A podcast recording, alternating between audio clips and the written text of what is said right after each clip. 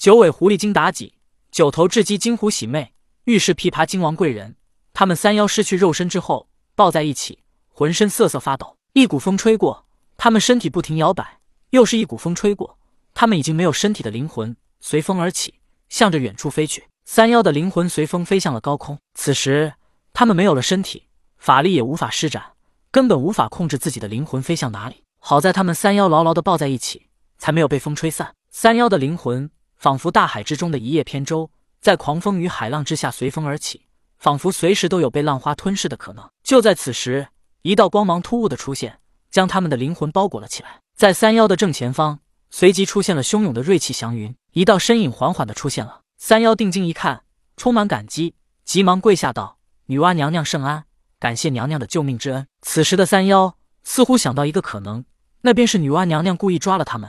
然后把他们交给杨戬带回去给姜子牙处死，如此他落一个除妖的美名，而他们三妖之死也成全了阐教和姜子牙，也死给全天下的人看。当他们只剩下灵魂之后，除了修道者，将无人看到他们的身体。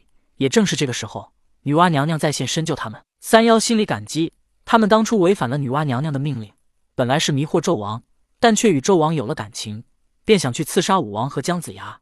虽然武王和姜子牙还是得到了天下。他们也完成了迷惑纣王的任务，但这也违背了女娲娘娘的命令。但没想到女娲娘娘却不计前嫌，还愿意救他们。圣人果然宽宏大量。三妖心里同时有了这个想法。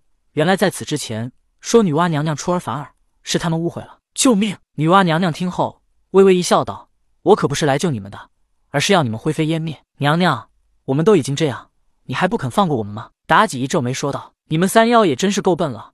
我用招妖幡招去万千妖怪。”独独留下你们给了密旨，你们知道什么是密旨吗？你们不死，如何成全我的密旨？女娲娘娘依旧是一脸淡淡的微笑，她遥望三妖，思绪仿佛回到了二十八年前。那一年，在她诞辰之日，纣王到女娲宫进香，可是因为一股狂风，令他看到了自己的圣像。纣王一时间沉沦，忍不住在粉壁上题下了一首吟诗：凤鸾宝帐锦飞长，尽是泥金巧样妆。区区远山飞翠色，翩翩舞袖映霞长。梨花带雨争娇艳。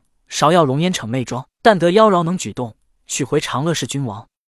看到这首诗，女娲十分恼怒，本来要一掌拍死纣王，但因为殷郊殷红散发出两道红光，令他知道商朝还有二十八年气运，所以他才用招妖幡招来了天下群妖，选中轩辕坟三妖去迷惑纣王。本来三妖做事令他十分满意，商朝最终即将覆灭。女娲娘娘是想过杀了三妖灭口，但想到他们任务完成的还不错，便有心放过他们。当然。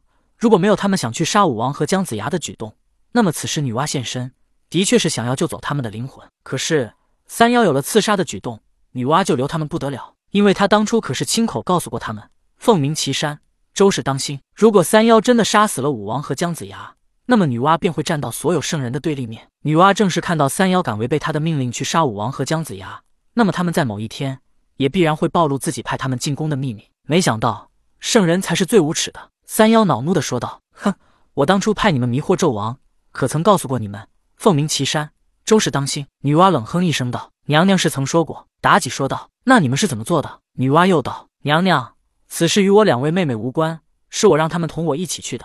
小妖愿魂飞魄散，只求娘娘放过他们。”妲己跪下磕头道：“狐狸精是一个很重感情的妖，当初她陷害姜子牙，挖比甘心。”是为了给琵琶精和自己的胡子猢狲报仇，纵然是去刺杀武王和姜子牙，也是为了纣王。因为他与纣王经过二十多年的相处，已经有了感情，有了感情就再也难以放下。他可以对别人狠毒，但对自己身边的人，他只有疼爱。纵然他曾经因为伯邑考的风姿俊雅而短暂的迷失过，但他最终还是爱的纣王，否则也不会明知刺杀武王是违背女娲命令，但他还是义无反顾的去做了。只有灰飞烟灭。才会守口如瓶。女娲表情冷淡的说出了这句话。女娲作为圣人，出尔反尔。如果我有来世，我以九尾狐一脉立誓，要这世间再无女娲。妲己面色阴冷的说出这句誓言。当初是女娲派他们执行迷惑纣王的任务，中途她虽然有过错，但任务依旧是完成了。她擅自做主去刺杀武王和姜子牙，可是她宁愿灰飞烟灭。但她的两个妹妹是无辜的，这也不能放过他们吗？姐姐，我们陪你一起死。雉鸡精和琵琶精抱着妲己道。哼！女娲冷哼一声，这狐狸精居然敢诅咒她。听到狐狸精的诅咒，令她万年不动的圣心突然动了一下，那就更容不得她了。看来自己没有心慈手软的放过他们，是一个多么正确的选择。女娲一挥手，就要将三妖的灵魂泯灭。就在此时，在三妖灵魂的后面，突然光影一闪，一中年道人出现，他脸上充满了笑容，而且两手鼓掌，发出啪啪啪的声音。女娲娘娘当真好算计！中年道人出现之后，鼓掌大笑道。